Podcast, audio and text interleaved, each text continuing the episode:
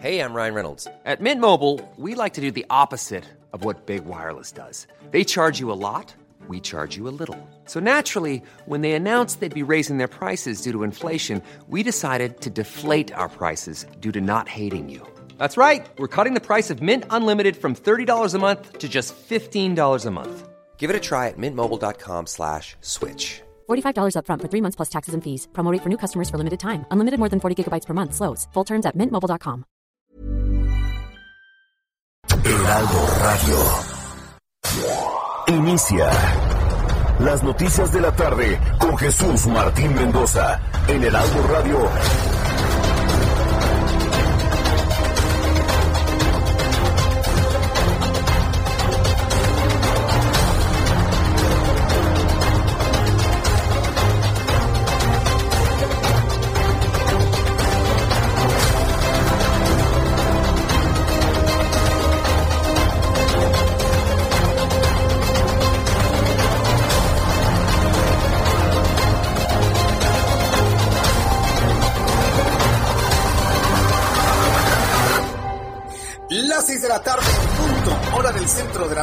Mexicana. Bienvenidos, muy buenas tardes. Iniciamos el Heraldo Radio de esta tarde del jueves 4 de febrero del año 2021. Me da mucho gusto saludarle a través de los micrófonos del Heraldo Radio en esta enorme red de emisoras en todo el país. Súbale el volumen a su radio que le tengo la información más importante que se ha generado hasta este momento en México y en el mundo.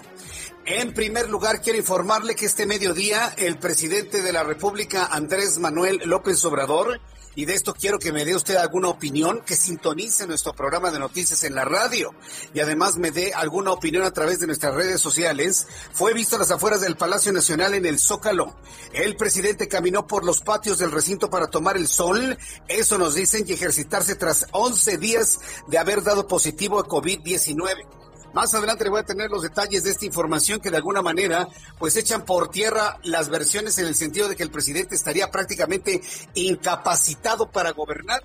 Sí, porque estas son las versiones que se han dado a conocer a través de las redes sociales, que el presidente sufriría una especie de derrame cerebral, lo que prácticamente lo tendría ya totalmente incapacitado para ejercer el gobierno de México. Sin embargo, para callar estas versiones que han sido muy poderosas dentro de las redes sociales, bueno, pues hoy aparece el presidente caminando por el Palacio Nacional. ¿Fue él o fue otra persona? Bueno, lo vamos a platicar más adelante aquí en el Heraldo Radio.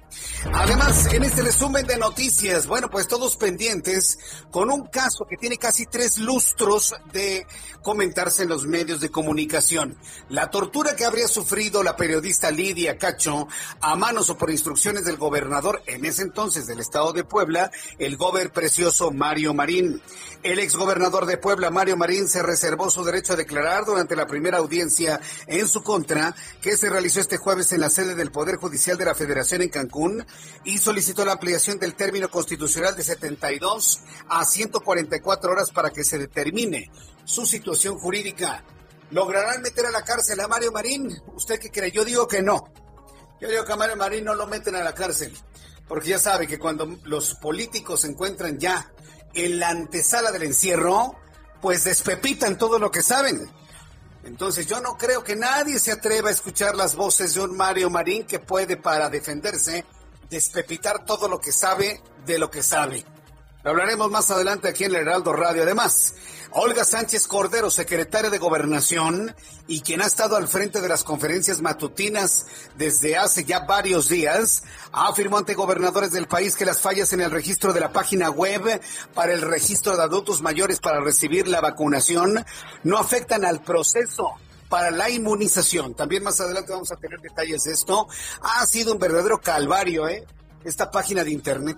Y como lo han dicho varios usuarios a través de las redes sociales, es increíble que este gobierno no pueda, no pueda hacer ni siquiera una página funcional desde el principio.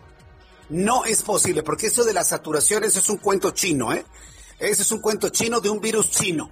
Eso de que está saturado es un cuento chino de un virus chino. Hoy existe la tecnología en todo el planeta de servidores para poder soportar un flujo de millones, de centenares de millones de personas. Así que no nos vean con el cuento de la saturación. Hoy el asunto de la saturación prácticamente es un asunto del pasado. Si vienen y le dicen, ay, ¿qué crees que se nos, saturó el, el servidor? No es cierto, eso es una mentira. La tecnología hoy ya permite el flujo de miles de millones de personas. Así que no le vengan con ese cuento, ¿eh? Que no le vengan con ese cuento. Simple y sencillamente que fue lo que pasó. Contrataron un servidor chafa, contrataron una empresa chafa para poder hacer esto de la página de internet. Ya no saben ni dónde meter la cabeza. Lo importante es que parece que ya el sistema funciona. Parece que el sistema ya funciona. Lo vamos a comentar en los próximos minutos aquí en el Heraldo Radio. Además, la titular de gobernación afirmó que, bueno, pues eh, eh, también aseguró el día de hoy que estará muy atenta del tema del señor Mario Marín. Lo platicaremos más adelante. También, tras ser suspendida por supuestos problemas de salud, esta tarde se reanudó en el Centro de Justicia Federal del Reclusorio Norte la audiencia de Alonso Ancira Elizondo, otro dueño de Altos Hornos de México, quien llegó ayer a México tras ser extraditado desde, desde España. Ha sido, debo decírselo, una verdadera telenovela, por decirlo menos.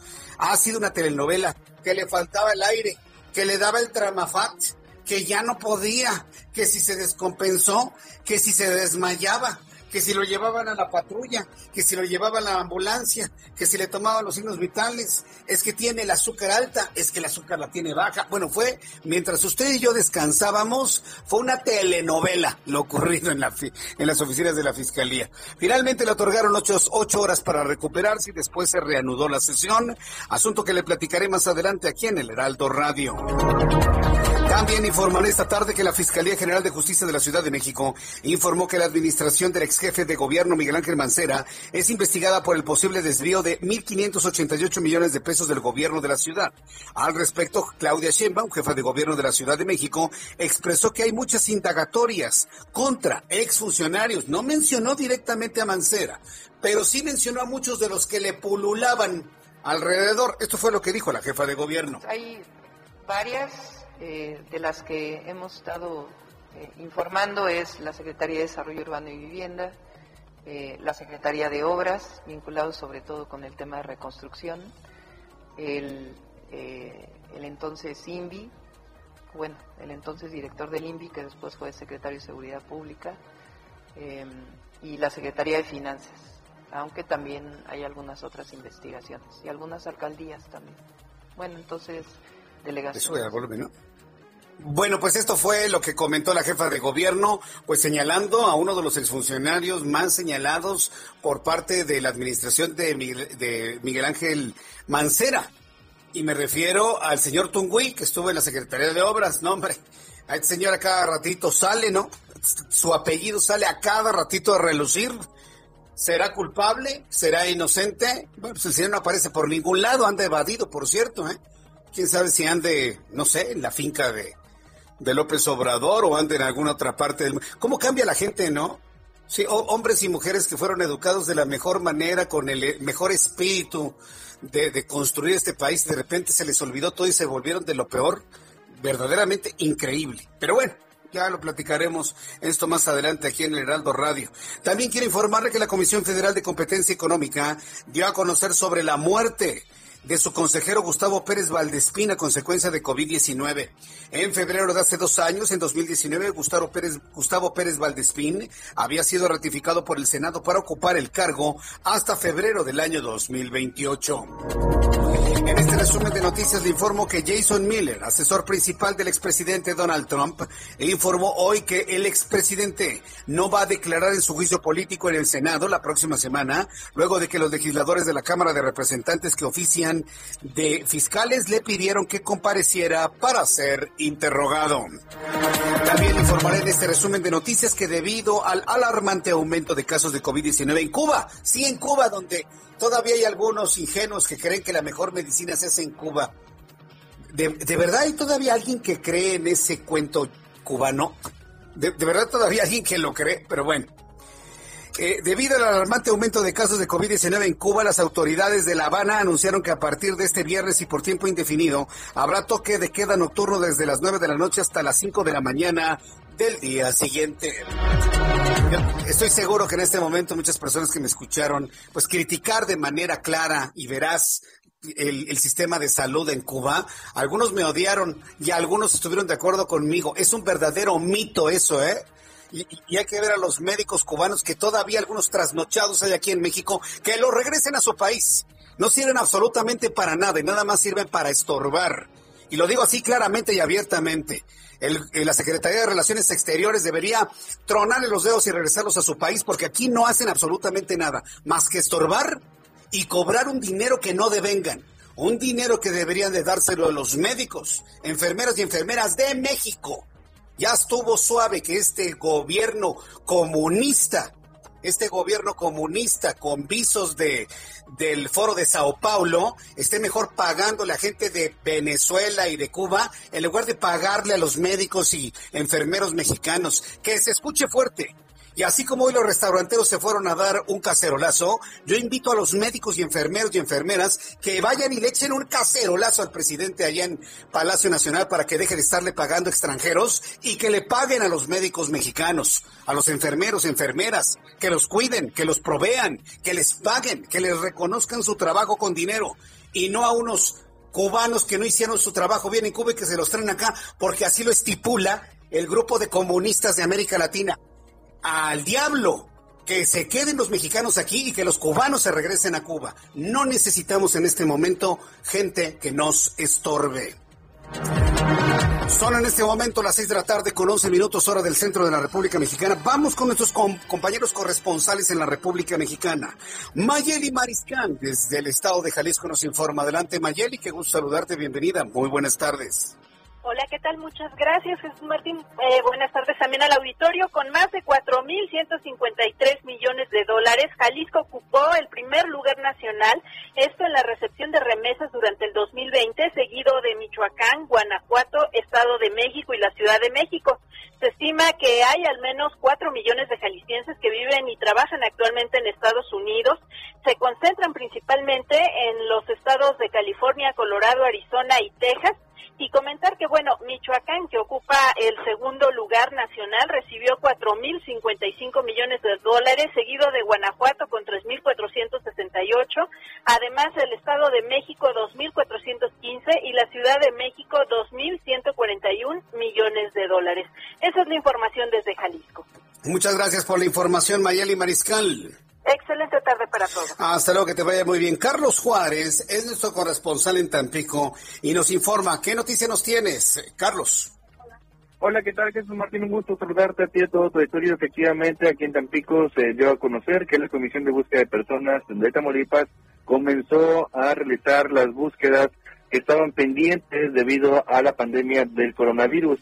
Las primeras zonas que se fueron a verificar fue allá rumbo a Aldama y Altamira, en donde en conjunto con la Secretaría de la Defensa Nacional, la Guardia Nacional, así como también la Policía Estatal, se hicieron recorridos en donde participaron eh, familiares de víctimas, así como la Fiscalía especializada en delitos por personas desaparecidas. Hasta el momento no se ha dado a conocer si hubo algún resultado positivo durante esta jornada de búsqueda, pero lo que sí es cierto es que muchos, muchos padres de familia siguen buscando a sus seres queridos que se cree están en cosas clandestinas aquí en la zona sur del estado. Correcto, gracias por la información, Carlos Juárez desde Tampico, Tamaulipas. Saludo a Juan David Casillas, nuestro corresponsal en el puerto de Veracruz. Adelante, Juan David. Hola, ¿qué tal? Muy buenas tardes, Jesús Martín, te saludo con mucho gusto también a todo el auditorio y comentarte que la Secretaría de Salud de Veracruz exhortó a la población para se festejos por el Día del Amor y la Amistad el próximo 14 de febrero esto ante el incremento de casos del COVID-19. El titular de esta dependencia, Roberto Ramos Alor, propuso decretar la cuarta alerta preventiva para restringir la movilidad en 118 de los 212 municipios de la entidad. El funcionario también pero que son necesarias medidas restrictivas para frenar la velocidad de contagios y la ocupación hospitalaria.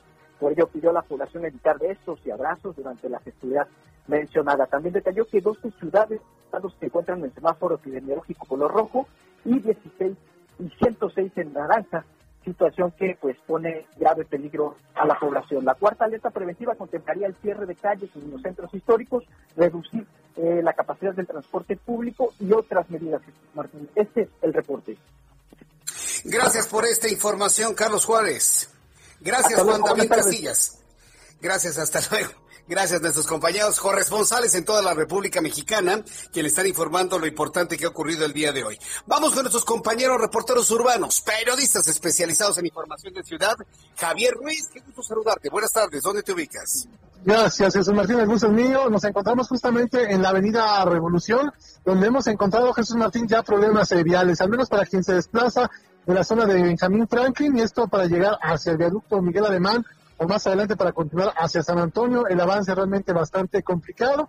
Principal problema, pues justamente cruzar la zona del viaducto Miguel Alemán. El sentido opuesto, es decir, la avenida Patriotismo también ya con rezagos desde Puente La Morena y esto para llegar hacia el viaducto, más adelante para continuar al circuito interior. El viaducto, aunque presenta carga vehicular, el avance es eh, constante de revolución y esto en dirección hacia la zona eh, periférico, hacia la zona de Tacubaya en general el avance todavía es aceptable. El sentido opuesto es donde ya podemos detectar que hay problemas de viales, al menos para llegar a insurgentes. Más adelante la circulación se complica más, ya vuelta de rueda para llegar al eje poniente de la avenida Cuauhtémoc y más adelante también llegan tronque con la calzada de Tlalpan. No está de más utilizar el eje 4 sur la avenida Xola es la mejor alternativa para quien desea llegar hacia la zona oriente de la Ciudad de México. El momento, Jesús Martín, el reporte que tenemos. Muchas gracias, Rogelio López. Javier Ruiz, Javier Ruiz, gracias, Javier Ruiz.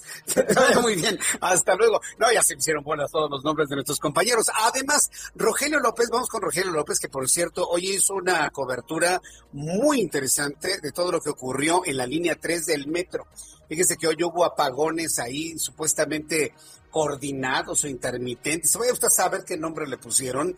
Y le dieron en la torre a muchísimas personas que tenían que trasladarse en la línea 3 del metro. Rogelio López, te escuchamos con la información de esta tarde. Muchísimas gracias, Jesús Martín. Es un placer saludarte aquí y a todo el auditorio. Y sí, vaya que esta situación afectó a miles de usuarios. Y bueno, pues esta situación continúa con la movilidad muy, muy, muy escasa. Afortunadamente, el problema eh, ha sido pues resuelto hasta el momento, no ha habido otro apagón, pero sí continúa el servicio de RTP ayudando a esta línea 3, el cual eh, pues eh, ha sido muy muy conflictiva en este día.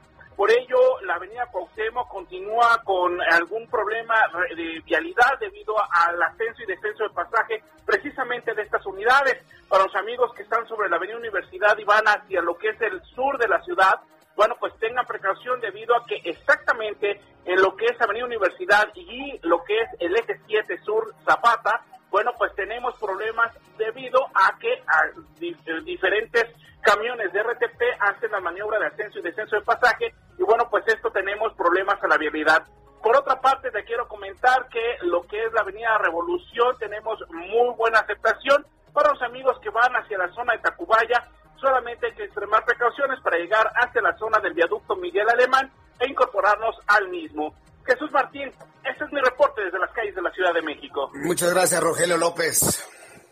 Buenas tardes. Hasta luego, buenas tardes. Muy buen trabajo que ha realizado nuestro compañero reportero. A todos en general, en todos lados, realizan un trabajo extraordinario para que usted sepa por dónde sí, por dónde no. Augusto Atempa, ¿en dónde te ubicas? Adelante, Augusto. Es Martín, excelente tarde, pues tenemos presencia de agentes de la Fiscalía General de Justicia de la Ciudad de México, quienes llevan a cabo un operativo en las calles de la alcaldía de Álvaro Obregón. Es en el cruce de la avenida Desierto de los Leones y Rómulo Parry. Esto es en la colonia Lomas de Los Ángeles. Hasta el momento se lleva a cabo un el cateo haciendo domicilios, son más de 50 agentes quienes son desplegados en los inmuebles aledaños. Aún se desconoce el motivo de este operativo. Se habla de un dispositivo de seguridad contra narcomenudeo. Estaremos pendientes a los resultados que arroje la Fiscalía General de Justicia de la Ciudad de México. Por lo pronto se mantiene pues el cierre parcial de Desierto de los Leones, esta avenida importante que conecta hacia la zona poniente de la ciudad, mientras se desarrolla este operativo. Un dispositivo de seguridad que transcurre con calma, el cual no se reportan hasta el momento personas detenidas, pero pues por supuesto vamos a estar muy al pendiente para ver cómo se desarrolla todo este dispositivo de seguridad en la zona poniente. Martín, el reporte. Muchas gracias por la información, Augusto Atempa. Seguimos pendientes. Hasta luego, que seguimos pendientes. Bueno, pues de esta manera estamos iniciando nuestro programa de noticias de esta tarde del 4 de febrero de 2021. ¿Qué sucedía un día como hoy, 4 de febrero, en México, el mundo y la historia? Abraham Arreola.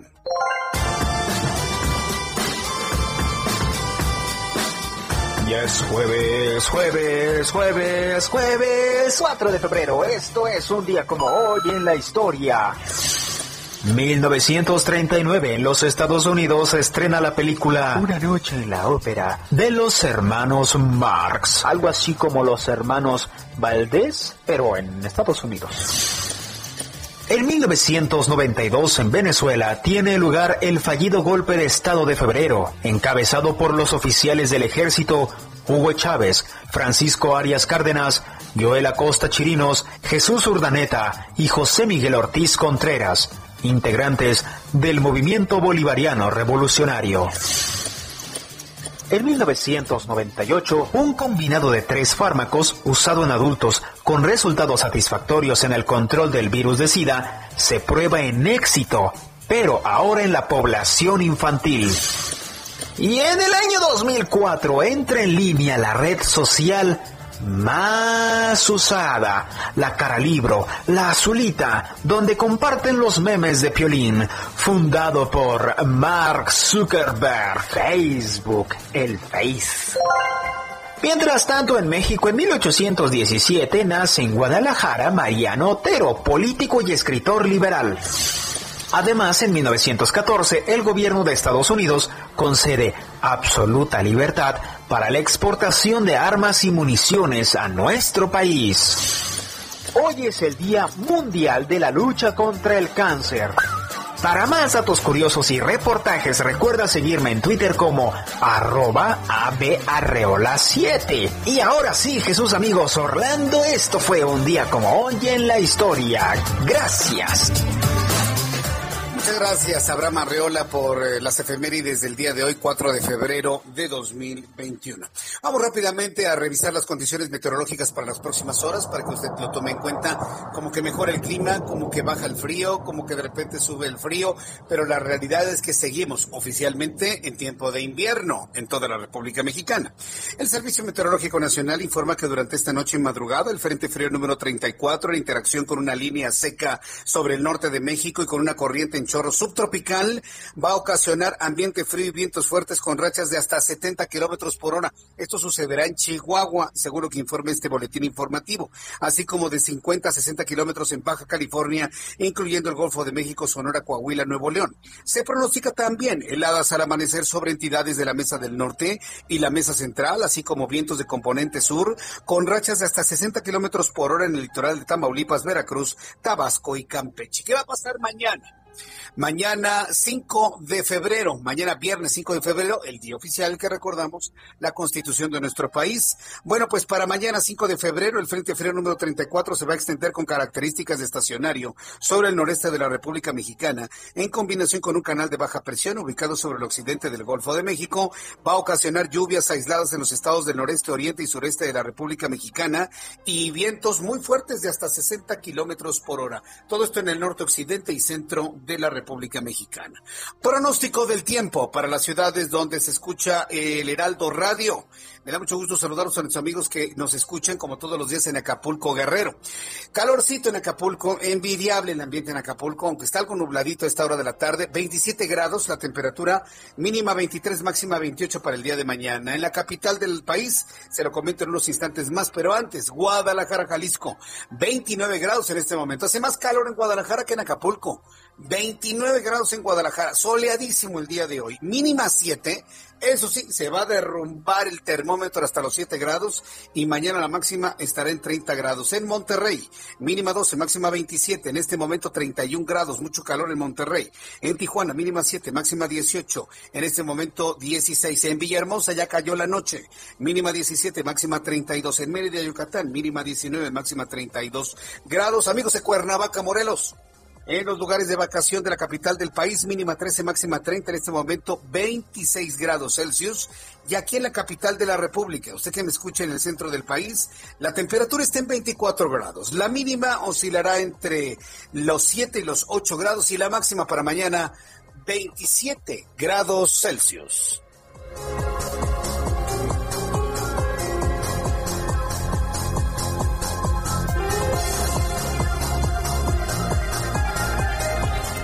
Ya son las 6 de la tarde con 24 minutos, hora del centro de la República Mexicana. Eh, está usted escuchando el Heraldo Radio. Eh, le saluda a su servidor Jesús Martín Mendoza. Después de los anuncios, después de los mensajes aquí en el Heraldo Radio, vamos a conversar sobre los siguientes temas. Por supuesto, el asunto de las vacunas sigue siendo un asunto principal. Sin embargo, el día de hoy, una de las noticias que más destacan por su, eh, por su importancia tiene que ver precisamente con lo ocurrido en Oaxaca. La Fiscalía de Oaxaca inicia investigaciones por el asesinato del alcalde de Chagüites. ¿Podría este año 2021 volver a ser tan sangriento como los años anteriores y sobre todo tomando en cuenta que hay elecciones en este año. Además de platicaré sobre todo el escandalazo en el que está metido Gerardo Fernández Noroña, quien acusa de campaña en su contra por el asesinato del alcalde Leobardo Ramos. Y es que discute y luego Leobardo Ramos aparece muerto. Es un escandalazo. Le platico de esto después de los anuncios. Escríbame a través de YouTube en el canal Jesús Martín MX. Escuchas a Jesús Martín Mendoza con las noticias de la tarde por Heraldo Radio, una estación de Heraldo Media Group. Heraldo Radio.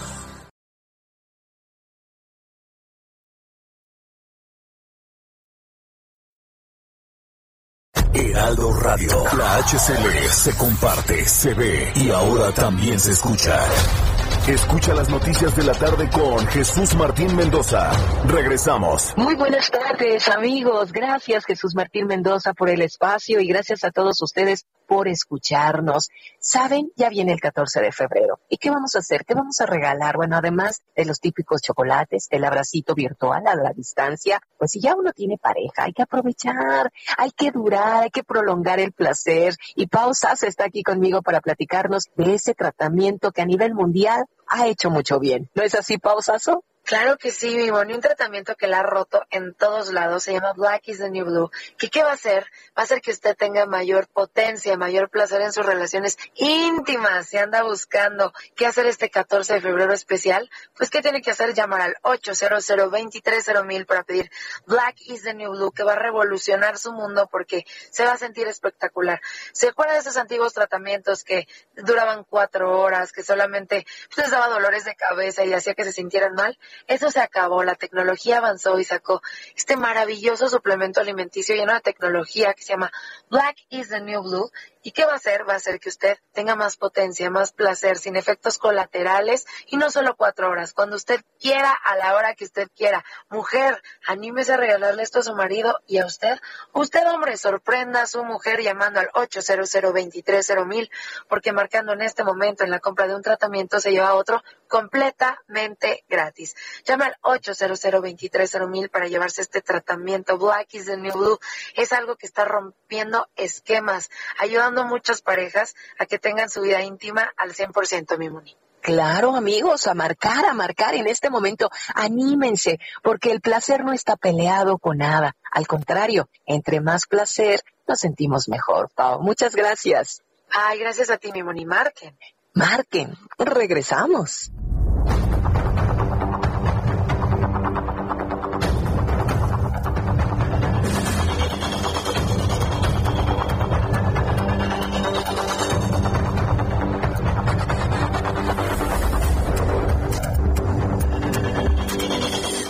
La tarde con 33 minutos, las 6 de la tarde con 33. Escucha usted el Heraldo Radio. Yo soy Jesús Martín Mendoza con toda la información importante del día de hoy. Bueno, vamos a los asuntos interesantes de este día y mire que la línea informativa importante de esta hora de la tarde no va por lo de siempre, ¿no? Va, toma los caminos hacia el estado de Oaxaca. Súbale el volumen en su radio, le voy a platicar esta historia. La Fiscalía General de Oaxaca ha informado que abrió una carpeta de investigación por el asesinato de Leobardo Ramos Lázaro, presidente municipal de Chahuites, Oaxaca. Hasta ahí yo creo que el asunto lamentablemente ha tomado un dejo de, normalidad si vemos los años anteriores donde a cada ratito están matando candidatos. Y más en un estado como Oaxaca que tiene 503 municipios. En Oaxaca, una ranchería es un municipio, para que usted me entienda. Es increíble pero Oaxaca tiene más de 500 municipios. Bueno, este es el caso de uno. De todas maneras, es lamentable que en el ámbito de la política se sigan dando este tipo de asesinatos. Bueno, La reflexión hasta ahí en ese momento. Sin embargo, reportes señalan que el presidente municipal de Chahuites murió tras recibir cuatro impactos de bala mientras iba a bordo de una camioneta en la región del Istmo de Tehuantepec. El cuerpo del edil quedó dentro del vehículo que conducía luego de ser atacado a balazos por tres desconocidos, quienes le dispararon en repetidas ocasiones desde una motocicleta en movimiento, con lo que se dieron a la fuga motocicletas, hombres a bordo de motocicletas, armados, van, son sicarios, asesinan, se largan y nunca los detienen, jamás los detienen.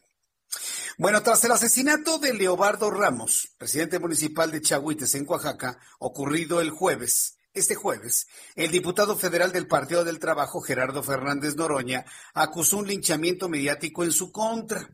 ¿Por qué? ¿Por qué Noroña? Pues porque Noroña estuvo ahí y porque Noroña se peleó con el presidente municipal.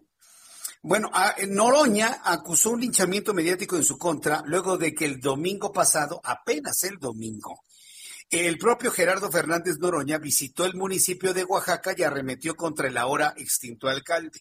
Lo señaló, le recriminó, lo insultó, ya saben, ¿no? ¿Cuál es el estilo del señor Noroña? Durante su intervención en Chahuites, Fernández Noroña aseguró que Leobardo Ramos llegó pobre sin una casa y que ya tiene tres y lo acusó de ser una persona violenta, vengativa y hasta mafiosa. Esto fue lo que dijo Gerardo Fernández Noroña el domingo pasado en Chahuites, Oaxaca, lugar donde días después mataron al presidente municipal. ¿En qué escándalo está? Así, en este tono, Noroña arremetía contra el Loy, Oxiso. ¿Cuántos huevos tiene el alcalde? Yo creo que dos, ¿no? ¿O tendrá más? ¿Tendrá cuatro, seis, ocho, diez? ¿Dos? ¿Y ustedes, compañeros, compañeras, cómo andan? Y las mujeres cuando se deciden son muy firmes. Y las cismeñas, ni se diga. Hay que apretarle a un alcalde, hay que apretarle. Métanse a alertadores en internet. Ahí pueden hacer toda esta denuncia de las cosas de corrupción y la Contraloría sí está investigando, sí está sancionando. Pero yo estoy convencido, porque no, Chagüites no es la excepción, ojalá solo fuera aquí, esto ya cambió, que no se va a seguir aguantando la corrupción de nadie. Esto fue lo que dijo Gerardo Fernández Noroña. A ver cómo van las cosas por lo pronto. Si él es un hombre democrático, un hombre respetuoso de las instituciones y de la legalidad, pues tendrá que aceptar y a declarar si se le llama. Sí, claro, por supuesto. Quiere ser presidente, ¿no? Por eso está haciendo esas giras, porque se siente López Obrador reloaded. Se siente reloaded López Obrador, entonces quiere ser presidente. Mire, quiere ser presidente, de los sueños guajiros, ¿no? Quiere ser presidente Noroña. Quiere ser presidente Gatel. Hágame usted, hágame usted el favor. Bueno, es de risa loca, de verdad, es de risa loca.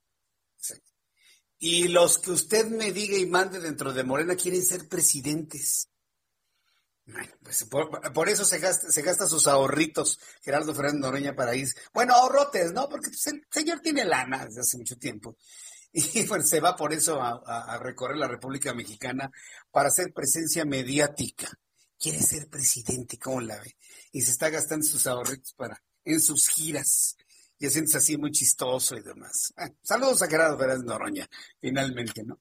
Que cuando uno lo saluda fuera de la escena y del ring mediático, mire, es, cuate, pero cuando está en frente a una cámara, un micrófono, un periódico, una red social, ah, se transforma, ¿eh? Y se pone su disfraz de personaje y ya, en ese momento, irreconocible está. Bueno, Vamos a ver en qué, para este asunto. Yo no creo que esté involucrado, por supuesto. En lo personal no lo creo. Pero, evidentemente, largo brazo de la ley le va a decir, a ver, ven, platícanos. ¿Qué traías tú con el hoyo oxiso? Y va a tener que responder si se dice un hombre respetuoso de las instituciones. Olga Sánchez Cordero, personaje de la noticia, ¿eh? En esta semana. Y mire que usted sabe perfectamente bien que yo he tomado, y yo he sido en muchas ocasiones crítico de la secretaria de Gobernación, esta semana me ha dejado con un buen sabor de boca en su discurso en la mañanera. E inclusive yo considero que el propio presidente de la República debería tomar nota de una posición verdaderamente neutral en las cosas. Y así lo ha hecho la secretaria de Gobernación en los últimos días. Sí, ayer me decían, no, que tú amas a algo, Olga Sánchez Cordero. No, al contrario.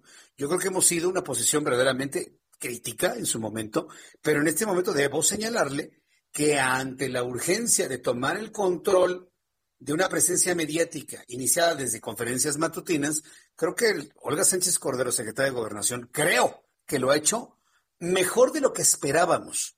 Y sobre todo por plantear asuntos políticos muy importantes en una posición muy institucional. Y eso me parece que está excelente. y, me refiero al asunto de lo de las redes sociales. ¿Se acuerda cuando comentó sobre las redes sociales? Habló del derecho comparado y dijo, si es posible será y si no, pues no. Ah, bueno, perfecto. Dejó abiertas las dos posibilidades. En ningún momento se manifestó tajante en una posición como lo hubiese hecho el señor que debería estar en reposo y no caminando por el Palacio Nacional. Y, sobre el asunto del, del, eh, otros asuntos que ha mencionado, sobre todo el caso del señor Ancira, ayer comentaba que devuelva el producto de la corrupción. Si el señor logra demostrar qué parte es producto de su trabajo legítimo, eso no tiene por qué devolverlo. Y esa posición me parece que le debe dar tranquilidad al empresariado mexicano y a todos los hombres de negocios y a quienes de alguna manera han hecho patrimonio en este país. Por eso le digo que la posición me ha parecido muy prudente, muy justa, muy democrática y que debe dar calma.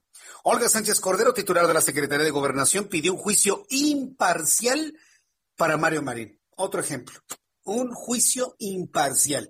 No pidió que lo condenaran, no pidió que lo quemaran en leña verde, no pidió que lo colgaran de los dedos gordos del pie en el palo más alto del país, no. Pidió un juicio imparcial para el exgobernador de Puebla, luego de que este fuera detenido ayer en Acapulco. Aseguró que sin importar de quién se trate, todos debemos tener un proceso justo. Olga Sánchez Cordero, ¿eh? exministra de la Suprema Corte de Justicia de la Nación, Vuelvo a decirlo. Si en este momento aburrido en el reposo López Obrador nos está escuchando, oiga, presidente, tome nota, ¿eh? Porque su secretaria de gobernación lo ha hecho mejor que usted. Y así se lo digo a López Obrador, ¿eh? Su secretaria de gobernación lo ha hecho mucho mejor que usted en las matutinas. Que quede claro. Y se tenía que decir y lo dije. Lo ha hecho mucho mejor, ¿eh? No ha causado escándalos ni, terremotos políticos en el país. Fíjese, pidiendo un juicio justo para Mario Marín, como cualquier mexicano desearíamos que sucediera en este país. Agregó que la justicia es primordial para que exista un debido proceso y en un futuro se evite que este tipo de casos queden impunes. Por ello pidió respetar el principio de la presunción de inocencia, pues es una garantía de audiencia. Esto fue lo que dijo Olga Sánchez Cordero, secretaria de Gobernación, en la conferencia matutina del día de hoy. El caso del ex gobernador Marín tiene que entrar en esta dinámica de ir en contra de la impunidad, de tener un juicio imparcial, de que los tribunales realmente eh, hagan su trabajo adecuadamente y que los fiscales también lo hagan y avanzar hacia el tema de disminuir lo más posible los índices de impunidad en nuestro país. Bueno, esto fue lo que comentó la secretaria de Gobernación el día de hoy. El exgobernador de Puebla, Mario Plutarco Marín Torres, ese es su nombre completo, se llama Plutarco. Mario Plutarco Marín Torres conoció, eh, eh, conocido como el Gober Precioso, ¿sí? Por aquella llamada telefónica. ¿Cómo estás, mi Gober Precioso? Porque así se hablaba entre los los que le hacían la barba para que el gobierno les diera dinero, si me entienden, ¿no? Entonces tenían que hacer algunos la barba, independientemente de sus cochupos, tenían que hacer la barba para el asunto ahí presupuestal, ¿no? ¿Cómo está mi Gober Precioso? Y se le quedó así para toda la vida, ¿eh? Bueno, pues el cover precioso Mario Marín ingresó durante los primeros minutos de hoy a la cárcel de Cancún para afrontar a la justicia por el delito de tortura contra la periodista Lidia Cacho y por la tarde fue trasladado a un juzgado federal en donde se reservó su derecho de declarar. Mario Marín ingresó al edificio del Poder Judicial de la Federación custodiado por patrullas de la Policía de Quintana Roo. Al lugar llegó también la abogada Araceli Andrade, que por cierto va a platicar con Araceli Andrade Avísele por favor a todos sus amigos, a todos sus conocidos, compañeros de trabajo, familiares, vecinos, que enciendan su radio en las frecuencias del Heraldo Radio, en el Valle de México en el 98.5 de FM para escuchar esta entrevista con la abogada de Lidia Cacho un poco más adelante. Luego de la detención en Acapulco del exgobernador de Puebla, Mario Marín, la periodista Lidia Cacho ha pasado 14 años ¿eh? de aquellos hechos. ¿Qué hechos? Que la mantuvieron varias horas esposada, ¿sí? Y que la mantuvieron totalmente incomunicada y como dijo Mario Marín en alguna llamada telefónica que le dieron sus coscorrones. Luego de la detención en Acapulco del ex gobernador de Pueblo Mario Marín, la periodista Lidia Cacho reveló que fue una de las primeras personas en enterarse y externó su beneplácito por la detención de la detención del ex gobernador poblano. En su cuenta de Twitter, la señora Cacho afirmó que lleva 14 años buscando justicia por haber sido torturada por el gobernador de Puebla en ese entonces conocido por su alias del Gober Precioso, a quien calificó de cómplice de redes de pornografía infantil y advirtió que vamos por todos. Por cierto, hoy estuve conversando con algunos periodistas que han llevado eh, el seguimiento de este caso desde los casi últimos tres lustros, pues casi tres lustros, 15 años, 14 años. Y bueno, pues se reconocen que en este momento las acusaciones en contra de Mario Marín están en torno a la tortura hacia una persona. Por el delito de tortura, delito grave, delito grave inconmutable. Por lo tanto, si le dan seis años de cárcel, se va seis años a la cárcel. No tiene derecho a fianza. Por un lado. Ahora, el delito que lo vincula presuntamente, y subrayo la palabra presuntamente, para que luego no me digan cosas, ¿sí? que lo vinculan presuntamente a grupos de pederastas, esa ya es, como se dice popularmente, harina de otro costal. Esa es otra historia. ¿eh? Es ahí donde evidentemente faltan todavía ciertas acusaciones. 14 años. ¿Habrá expirado los delitos por los cuales se le imputan? Bueno, al ratito vamos a platicar precisamente con la eh, abogada de Lidia Cacho en unos instantes más. Por lo pronto, me, da mucho gusto mm, saludar al maestro Ramón Celaya Gamboa, abogado penalista, especialista en inteligencia y procesos de seguridad, a quien yo le agradezco estos minutos de comunicación con el auditorio del Heraldo Radio. Maestro Celaya, bienvenido al Heraldo. Buenas tardes, buenas noches ya. Muy buenas noches, Jesús Martín. Como siempre, es un gusto. Gracias por tomar la comunicación. ¿Cómo ve usted este caso? A 14 años de ocurridos estos hechos, ¿usted ve la posibilidad de que fructifique, que efectivamente eh, haya justicia para Lidia Cacho y para quienes de alguna manera han sido agraviados por el entonces gobernador del estado de Puebla? Bueno, pues esto debería ser una obligación eh, legal y, por supuesto, como dice el presidente, una obligación moral de los tribunales federales y del Poder Judicial, porque el balón ya está en su cancha.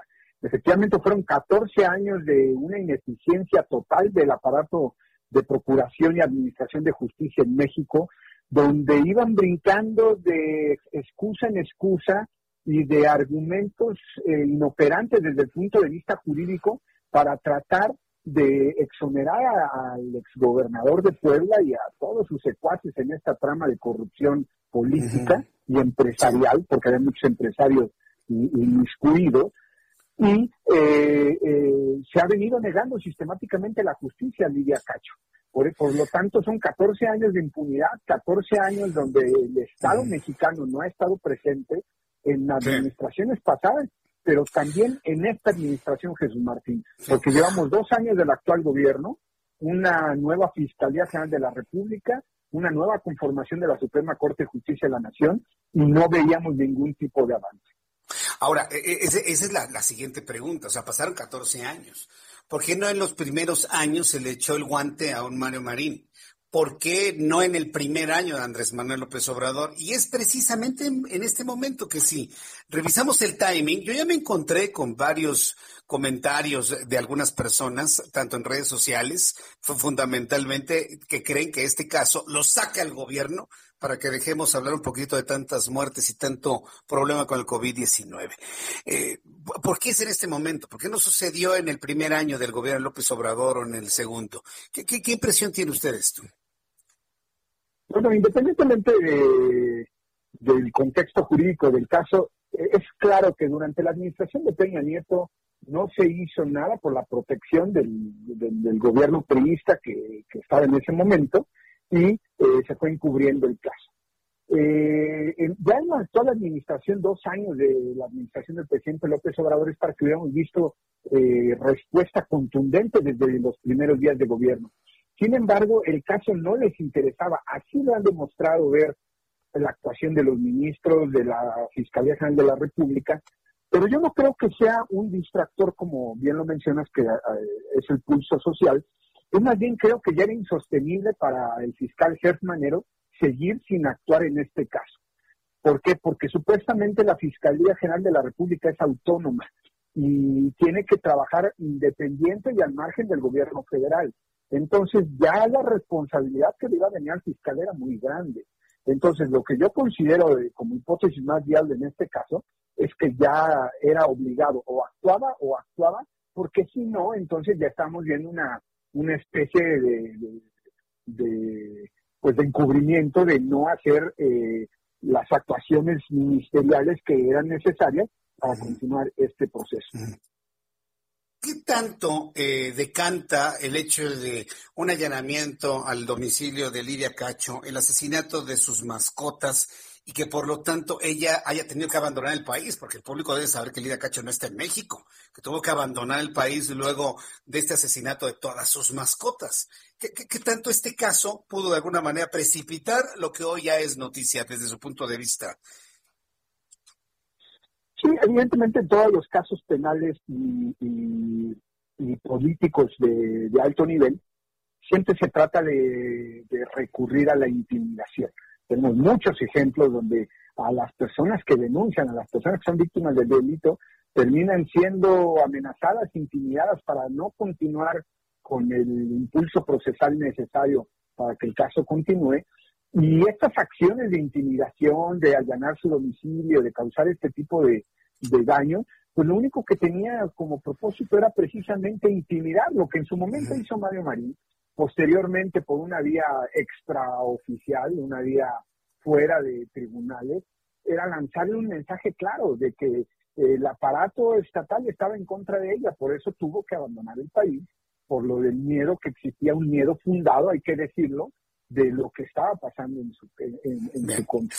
Entonces, entonces Sí, maestro Ramón Celaya, vamos a ver finalmente qué es lo que en las próximas horas declare Mario Marín, a ver qué, qué, camino toma este caso, para poderlo conversar en los próximos días, en las próximas semanas con usted. Le agradezco mucho estos minutos de contacto con el Heraldo Radio. Muchas gracias por su tiempo.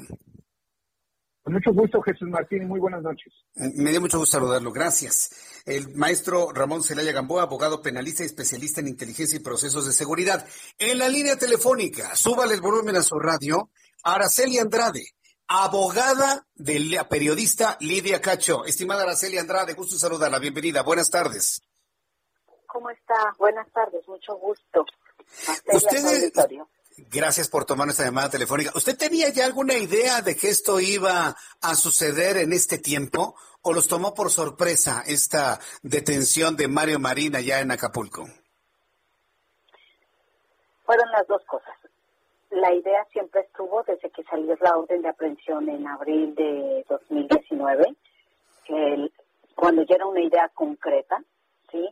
Y la Fiscalía Especializada de delitos contra periodistas, pues nos mantenía al tanto al equipo jurídico de artículo 19 y a una servidora sobre los avances en la localización del señor Marín, pero pues realmente siempre fueron eh, diciéndonos no, no se le encuentra, eh, pensamos que está por allá, por acá, porque realmente el señor Mario Marín eh, usó todos sus recursos eh, económicos, políticos, materiales, para evadirse de la acción de la justicia.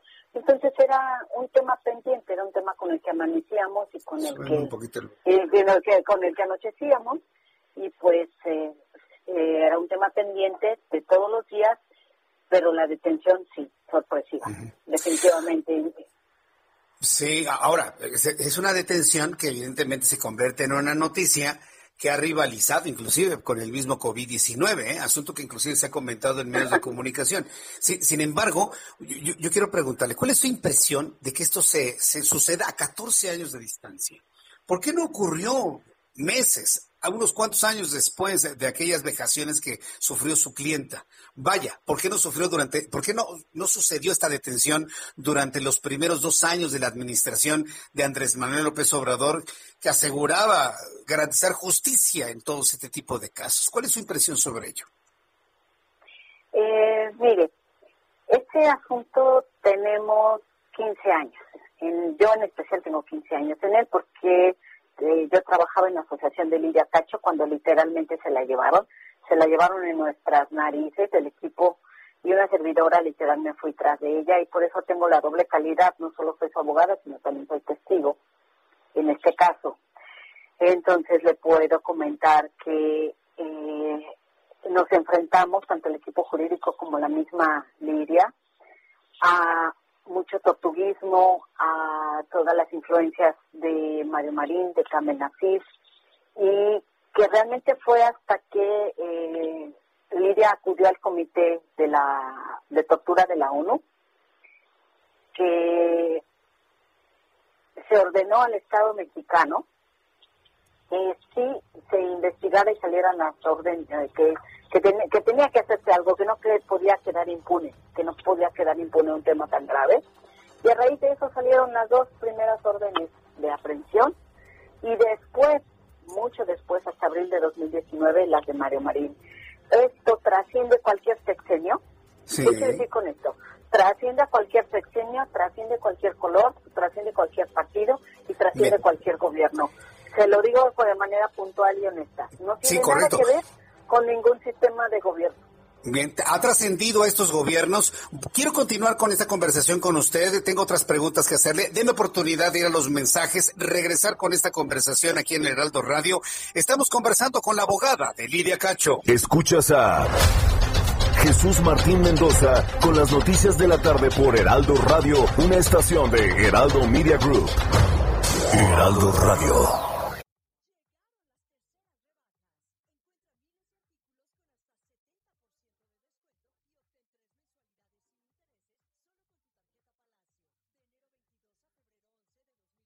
Heraldo Radio, la H que sí suena y ahora también se escucha. Escucha las noticias de la tarde con Jesús Martín Mendoza. Regresamos.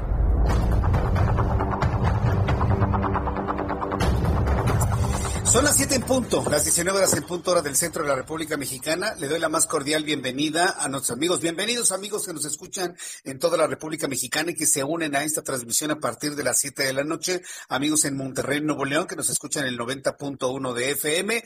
Quiero decirles a usted y a todo el país y donde nos escucha en otras partes del mundo, que estoy conversando en estos momentos con Araceli Andrade, abogada de Lidia Cacho, luego de conocerse de la detención de Mario Marín, exgobernador del estado de Puebla. Eh, abogada Andrade, usted me hablaba de que este finalmente fue un caso que trascendió a los exenios. Pero no debió haber sido así, ¿no? Esta justicia debió haber llegado hace muchos años, ¿no cree usted? Sí, definitivamente sí lo creo. Eh, se hubiera ah, eh, se hubiera ahorrado incluso el tema de este allanamiento a la morada de Lidia en, fecha reciente que la ha obligado a ella a exiliarse. Eh, son muchas cosas que se hubieran ahorrado. Entonces, pero mire, la verdad es que el equipo jurídico, una servidora, lo vemos como una victoria, una victoria que pues, vale la pena resaltar y tomar en cuenta porque hay muchos gobernadores detenidos por temas de Estado, corrupción, eh, malversación de fondos, sabemos, pero Mario Marín es el primer gobernador que está detenido por violar derechos humanos y la libertad de expresión, que es algo que al gremio que usted ahorita, eh, en un gremio en el que usted está, eh, que ha estado mucho tiempo, eh, le importa. Es, eso es histórico, no hay precedentes de esto, de un gobernador que haya sido detenido por esto, independientemente del resultado del juicio, del proceso, en sí ya es una victoria y la idea es combatir la impunidad que ningún otro gobernador, ningún otro funcionario público, al ver sus recursos materiales, políticos, económicos, piense que con eso pues tiene derecho a coartar la libertad de expresión, a intimidar, a amenazar y a burlarse como lo escuchamos en las lamentables llamadas del 14 de febrero de 2016, burlarse de la gente, eh, burlarse de las personas desde ese lugar de prepotencia. Me parece que es una victoria, no obstante la justicia no se ha logrado. Esta es una victoria. La justicia se lograría, se va a lograr con una sentencia condenatoria. Bien. Ahora, aquí hay una pregunta que sí es importante, bueno, conocer usted como abogada, cómo, cómo lo está viendo, abogado Andrade. Eh, aunque el delito de tortura, que es en este momento el que se está deteniendo a Mario Marín, más allá de sus ligas con grupos de pederastas y, de este tipo de crimen organizado, pero en este momento la razón por la cual se detiene es por el delito de tortura. Entendemos que el delito de tortura es un delito grave y cuya pena es inconmutable, eso lo sabemos. Sin embargo, han pasado 14 años y seguramente los abogados van a argumentar la caducidad de los delitos imputados. Ahí usted como abogada y su equipo, ¿cómo van a defender el que el señor Marín tenga el, castigo debido cuando ya pasaron más de 10 años de estos hechos? Eso ya está salvado. De hecho, no solamente el señor Marín ha argumentado esto, porque quiero decirle que aunque él está hoy detenido, no quiere decir que ya se haya defendido con uñas y dientes. ya hemos pasado por varios amparos y varios incidentes promovidos por él y su defensa desde que se desde que salió la orden de aprehensión y ya está establecido en todos los asuntos, no solo de él, sino de los demás eh, detenidos en más órdenes de aprehensión, que no opera la caducidad en este caso. Bien, pues entonces digamos que por ese lado usted no tiene preocupación. Aquí no existiría de que eh, prevalezca el argumento de la caducidad de los de los delitos, la prescripción. No, ni la prescripción, ni la posibilidad de una fianza porque como usted bien señaló, se trata de un delito grave y estamos hablando del sistema tradicional, no es el sistema penal acusatorio. O sea, usted va a luchar... momento... Usted va a luchar por ver a Mario Marín tras las rejas, finalmente. Sí, lo he hecho desde hace 15 años y lo seguiré haciendo. ahora, Pero ya eh, vi tras las rejas, ya lo vi tras las rejas. Hoy él estuvo, yo estuve frente a él en la rejilla de prácticas y él estaba de ese lado. Ya lo vi tras las rejas. La intención ahora es luchar tanto el Ministerio Público Federal, a quien reconozco el trabajo formidable que hicieron de la Fiscalía Especializada en Delitos Cometidos contra Periodistas, la FEADLE.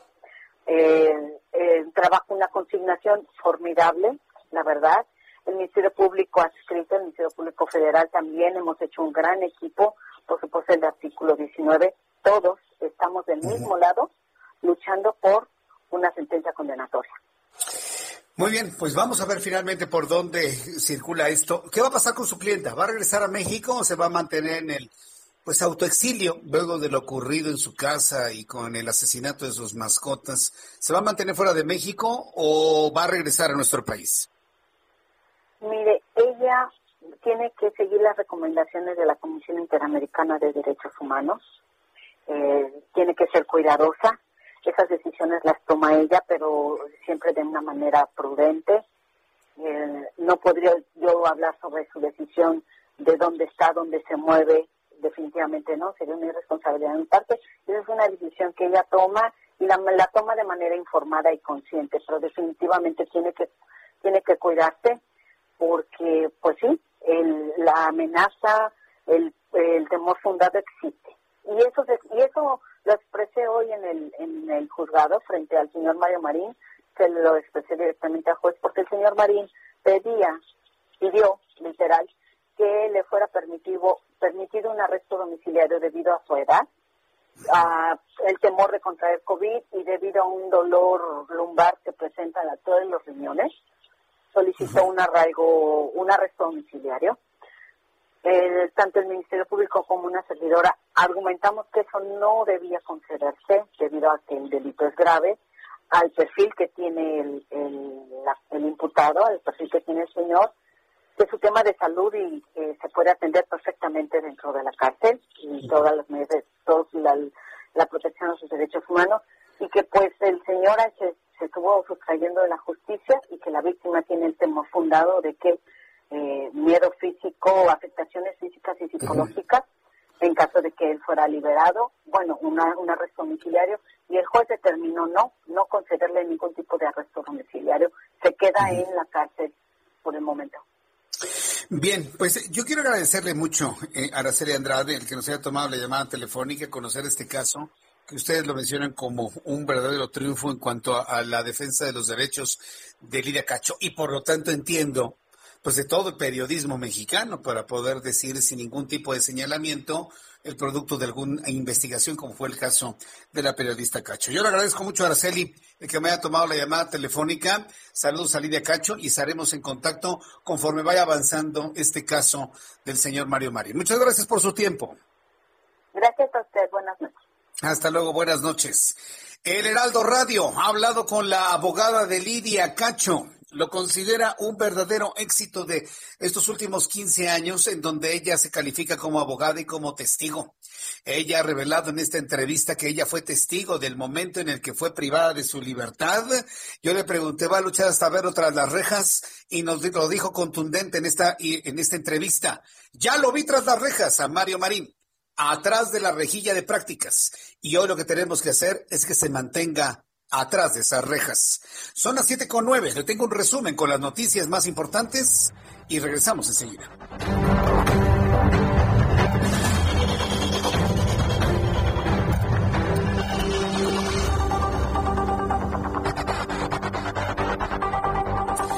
Escucha usted el Heraldo Radio en toda la República Mexicana. Yo soy Jesús Martín Mendoza y le presento un resumen con las noticias más importantes. La Fiscalía General de la República solicitó un juez control de control imponer la medida de prisión preventiva justificada al empresario Alonso Ancira, a quien acusó de lavado de dinero por el caso de agronitrogenados. Durante la audiencia inicial que se realizó durante este jueves en el Centro de Justicia Penal Federal del Reclusorio Norte, la Fiscalía solicitó vincular al proceso al empresario y el juez José Artemio Zúñiga deberá decidir si accede a esa solicitud. Le informo esta noche aquí en Heraldo Radio que el Instituto Nacional de Acceso a la Información, el INAI, determinó que es de interés público tener acceso a documentos de compraventa de la planta de fertilizantes agronitrogenados adquirida por Petróleos Mexicanos en 2014, debido a que fue adquirida con recursos públicos a fin de generar valor económico en el sector petrolero del país. A su, a su vez, y a través de diferentes resoluciones, el instituto ordenó el acceso a la información sobre avalúos de la planta, los contratos de crédito y de compraventa, así como los procedimientos de responsabilidad de servidores públicos involucrados en la compra. La Unidad de Inteligencia Financiera, la UIF, bloqueó las cuentas bancarias de 79 personas físicas y morales de la banda de la Riviera Maya dedicadas a clonar tarjetas en destinos turísticos. A través de Twitter, el titular de la Unidad de Inteligencia Financiera, Santiago Nieto, informó que por un acuerdo del Gabinete de Seguridad Nacional se ordenó este bloqueo. Le informo en este resumen de noticias. El presidente de los Estados Unidos, Joe Biden, anunció que aumentará hasta en 125 mil la cuota anual de refugiados que el país admite, después que durante el mandato de su antecesor Donald Trump este cupo alcanzara mínimos. El exmandatario republicano llegó a referirse a los refugiados como una carga y una amenaza para la seguridad del país.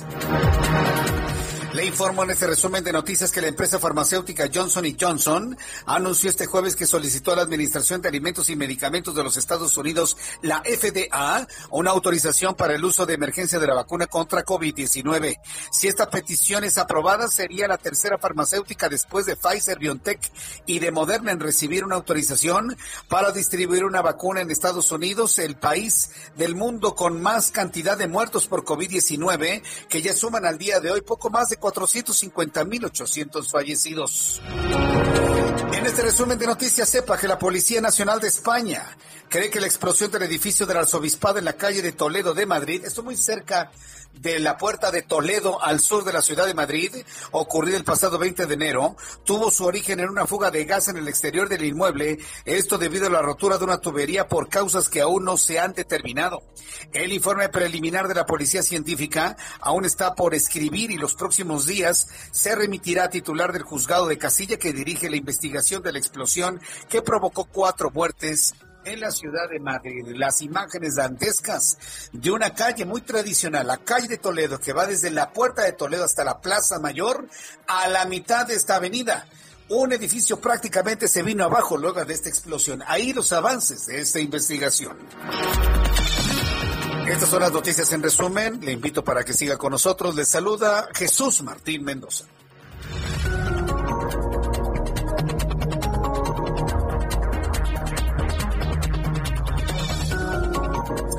Ya son las 7 con 13, las 19 horas con 13 minutos hora del centro de la República Mexicana. Quiero decirle a la Secretaría de Salud del Gobierno Federal y al Gobierno Federal que no vamos a dejar en segundo término el asunto del COVID por mucha detención de Mario Marín, que es un asunto importante, y por mucha detención de Alonso Ancira. ¿eh? Nosotros no nos creemos ni las cajas chinas ni las cortinas de humo. Si bien los dos asuntos son importantes, sigue siendo más importante para todos COVID-19. Así que mucha atención, amigos que nos escuchan en el Heraldo Radio en todo el país. Vamos a hablar del COVID. Vamos a hablar de los muertos. Vamos a hablar de los contagiados. Vamos a hablar de las vacunas. Vamos a hablar de la impericia de las, de las personas que han sido protagonistas de este asunto en nuestro país. Lo vamos a seguir hablando. Ninguna otra noticia, por muy escandalosa que sea, va a ocultar el COVID-19. Y lo dejo claro y establecido en este momento. ¿eh? Sí, porque si alguien dice, no, pues ya, ya con lo de Marín y lo de Ansira ya se les olvidó el COVID. No, señores, se equivocan. No, no les va a funcionar. Así me vuelvan a crucificar a nuestro Señor Jesucristo, el asunto del COVID va a ser asunto principal porque se está muriendo mucha gente. ¿eh? Así que eso por lo menos en este programa no funciona. ¿eh? Lo consideraremos como noticia importante, sin duda alguna. Pero el asunto del COVID sigue siendo tema principal el día de hoy en México y en el mundo. Vamos con nuestros compañeros reporteros urbanos. Empiezo con Augusto Atempa. ¿En dónde te ubicas, Augusto? Adelante, muy buenas noches. Jesús Martín, reporte en la zona poniente de la ciudad. Tenemos movilización de servicios de emergencia en la colonia San Lorenzo Acopilco. Esto es en Coajimalpa. Y es que el conductor de un tráiler, quien circulaba sobre la avenida Leandro Valle, atropelló a un menor de edad. Debido a este accidente, las ambulancias ya se trasladan al lugar para valorar el estado del menor y se habla de que pues ya perdió la vida, pero eso aún no ha sido confirmado por las autoridades. Además, agentes de la policía capitalina también se trasladan al sitio debido a que los vecinos mantienen retenido al conductor y le están golpeando. Los uniformados ya buscan resguardar al conductor para trasladarlo a una agencia del Ministerio Público. El lugar de los hechos, el lugar donde ocurrieron los hechos, se encuentra en la zona poniente, muy pegado entre Coajimalpa y el Estado de México. Y para los amigos que circulan por la carretera México-Toluca y ven pasar autos de, emergencia, estos vehículos patrullas, hay que cederles el paso, pues se dirigen a esta zona. Y hace unos instantes se platicaba de un operativo por parte de la Fiscalía General de la Justicia ahí en, en la avenida Desierto de los Leones. Este operativo ya terminó, se habla de que se decomisaron varias toneladas, varios kilos, perdón, de cocaína y pues eh, la carga vehicular en esta zona permanece afectada, sobre todo para aquellos que van hacia la zona poniente, en sentido contrario de la circulación, el avance mejora para quienes buscan llegar a, la zona de Altavista. Pues Martín, mi reporte. Vaya, pues vaya asunto que ocurre ya. Estaremos muy pendientes de más información. Gracias, Augusto Atempa. Seguimos pendientes. Seguimos pendientes. Rogelio López, ¿qué información nos tienes y dónde te ubicas? Adelante, Rogelio. Muchas gracias, Jesús Martín. Es un placer saludarte. Y bueno, te comento que vecinos de Iztapalapa exactamente bloquean lo que es el eje 3 Oriente, Francisco del Paso y Troncoso, los cuales exigen agua. Ellos no van a quitar este bloqueo, el cual, bueno, pues tenemos mucha afectación para nuestros amigos que vienen de la zona de Valbuena, pues tenemos parado completamente el eje 3 Oriente debido a esta manifestación y este bloqueo que hacen los vecinos, los cuales exigen que vayan autoridades de la alcaldía Iztapalapa, pero bueno, pues no han hecho caso las autoridades, pero aún así ellos dicen no quitarse hasta que lleguen las pipas o hasta que les caiga directamente el vital líquido de la red hidráulica. Y bueno, pues hay que tener mucha, mucha paciencia debido a que, bueno, pues hay muchos cortes a la circulación, uno de ellos a la altura de viaducto, y bueno, pues una de las alternativas podría ser Lorenzo Goturini para poder llegar hacia la zona de Lázaro Pavia. Ahí, bueno, vamos a poder evitar este bloqueo para poder llegar hacia el eje 3 Sur Morelos o directamente seguir hasta lo que es la calzada de Tlalpan. Jesús Martín, esto es lo que pasa en la zona oriente de la ciudad. Muchas gracias, Rogelio López, por la información. Buenas tardes. Hasta luego, muy buenas tardes. Eh, más adelante vamos a tener a Javier Ruiz, ¿verdad, Orlando? Un poco más adelante seguiremos con nuestros compañeros reporteros para informarle por dónde sí y por dónde no. Cuando son las siete con diecisiete, las siete con diecisiete horas del centro de la República Mexicana, quiero agradecer a muchos de nuestros amigos que nos escriben, que estén de acuerdo en que pase lo que pase en este país, tema COVID sigue siendo el más importante. Sí, sin duda. Y no lo vamos a ocultar y no va a ser una cortina de humo. Pase lo que pase en este país para dejar de hablar de contagiados y de muertos. Porque lamentablemente en nuestro país el COVID-19 se ha manifestado de una manera distinta que en países europeos. Ya lo hemos comentado. Aquí en México se están muriendo jóvenes. Lo, vuelvo a decir, se están muriendo gente muy joven. Y, y, si bien no se están muriendo los jóvenes de 16, 17 años, sí se están muriendo entre los 20, 25, 30, 35, 40 años. Este sector de la población son adultos jóvenes totalmente productivos y muchos de ellos han iniciado una vida familiar nueva. Ya lo hemos comentado aquí y qué bueno que esto ya se empiece a tomar en cuenta porque han muerto papás jóvenes, han muerto papás y mamás jóvenes y esto trae en consecuencia orfandad. Hoy en este momento hay una cantidad incalculable de niños y de niños pequeños, de menores de edad, y hablo de niños pequeños, inclusive menores de 10 años, que han tenido la pena de perder a sus dos papás, porque se han muerto por COVID-19. Y sus papás no tenían 60 o 70 u 80 años, ¿eh? como todavía, lamentablemente y de una manera pues muy atrasada, sigue pensando el gobierno de López Obrador. Sí, que se están muriendo los adultos mayores. No, perdónenme. Se están enfermando a adultos jóvenes. Se está enfermando y muriendo el sector productivo de este país. ¿Qué necesitamos hacer para que lo entienda este gobierno de cuarta, ¿cómo le llaman? Cuarta transformación. Bueno, el problema es más grave. Hay niños que están en este momento completamente huérfanos. Tengo contacto con Sandy Puaré Castañeda, directora de Calidad y Asuntos Internacionales eh, ya que Save the Children lanza un programa Niñez en Duelo, los niños huérfanos después del COVID-19. Muchas gracias por tomar esta comunicación, Sandy Puare. Bienvenida, muy buenas noches. ¿Qué tal? Buenas noches, Jesús. Al contrario, muchísimas gracias por darnos la oportunidad de compartir esto que estamos haciendo. ¿Se, tiene alguna estadística en este momento de cuántos niños han caído en orfandad luego de la pandemia de COVID-19? Mira, no, no hay datos oficiales sobre el asunto. La única estadística que está, digamos, más o menos visible son los niños que están participando en este programa de la Ciudad de México, eh, que están recibiendo algún apoyo por orfandad y estamos hablando solo en la Ciudad de México de más de 3.000 niños. ¿De cuántos niños, perdón? 3.000. 3.000 eh, niños. Sí, e, en este programa, que no quiere decir que esos son los niños que han quedado huérfanos. Hay debe haber una cantidad bastante más grande, eh, tanto en la Ciudad de México como en otros espacios eh, que están en esta circunstancia. En la experiencia que ustedes tienen con estos 3.000 niños, vaya, el entendido de que pueden ser lamentablemente muchísimos más. En su experiencia, ¿cómo está transitando este duelo un niño que ha perdido a su mamá, a su papá o ambos padres? ¿Cuál ha sido esta experiencia? Ya, bueno, sí es una circunstancia bastante complicada y dolorosa, por supuesto. Por un lado, ante el estado de defección en el que quedan estos niños, que bueno, de repente sí tienen familiares que puedan velar por ellos, pero en otros casos no es así. No tenemos tampoco datos con respecto de cuántos niños han estado, están transitando por esta circunstancia de buscar como un espacio que reemplace su, su casa eh, paterna, pero eh, sabemos que, bueno, para un niño una pérdida de este tamaño es una cosa muy, muy importante, pues, ¿no?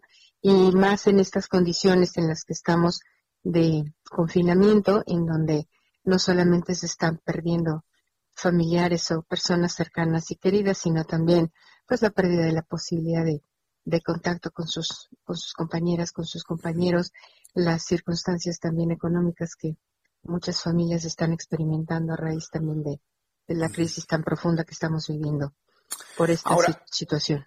Una vez ustedes han detectado a algunos niños huérfanos, evidentemente deben tener abuelos, abuelas, tíos, tíos, no lo sé, pero cuando ustedes ubican a los niños que han perdido a sus padres, primero, ¿cómo los ubican? Y en segundo lugar, ¿cómo los apoyan?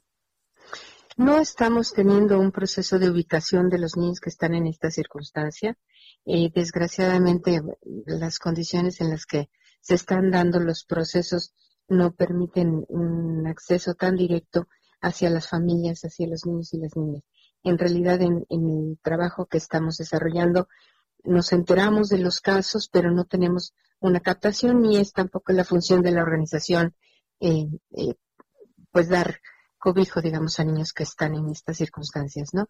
Más bien nuestra orientación es como buscar el apoyo hacia las familias hacia el trabajo también con las personas adultas que están cercanas a las niñas y los niños, para que ellos tengan también elementos para procesar el duelo que implica la pérdida de, papá, mamá o cualquier otro familiar, y hermanos inclusive, porque también tenemos un porcentaje de niñas y niños que están muriendo en esta situación.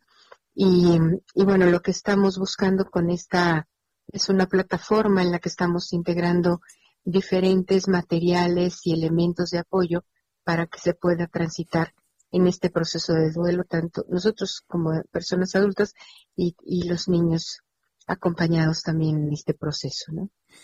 Bien, ahora, eh, ¿quién, ¿quién contacta con ustedes? Es decir, ¿quién es la primera instancia que contacta con ustedes para poder de alguna manera pues, dar algún apoyo o incluir dentro de su estadística a, menores que han perdido a sus padres y están en orfandad? Eh, como te comentaba, eh, bueno, tenemos trabajo en 21 estados en la República, es una organización que tiene pues ya más de 45 años trabajando en México, pero no damos una atención individualizada. Trabajamos a través de escuelas, a través de eh, centros comunitarios de desarrollo infantil, a través de, eh, no sé, campos agrícolas, en diferentes espacios, en los albergues para niños migrantes. Eh, entonces, en estos espacios es donde damos como estos apoyos colectivos a, a los niños y niñas que están en, en, estas circunstancias. Pues qué, bueno que ustedes están, sensibilizando a la opinión pública sobre este asunto con, el trabajo que están realizando. Yo quiero agradecerle mucho a Sandy Poiré Castañeda que me ha tomado la llamada telefónica. Tengo oportunidad de invitarle en una oportunidad futura para seguir hablando sobre la estadística que está arrojando pues esta tragedia que vive en México y por supuesto el mundo entero. Muchas gracias por este tiempo. Solamente, si me, dan la oportunidad de, compartirles la, la plataforma en donde pueden encontrar material para apoyar este proceso con los niños y las niñas y también con los adultos. Es en duelo.org. Tenemos también una línea dedicada para a la atención a las personas que lo necesiten. El número es 800 600 6565 si tienen alguna circunstancia de duelo, tienen algún problema también con algún niño o niña que está en esta situación, pueden comunicarse. Escuchas a Jesús Martín Mendoza con las noticias de la tarde por Heraldo Radio, una estación de Heraldo Media Group. Heraldo Radio.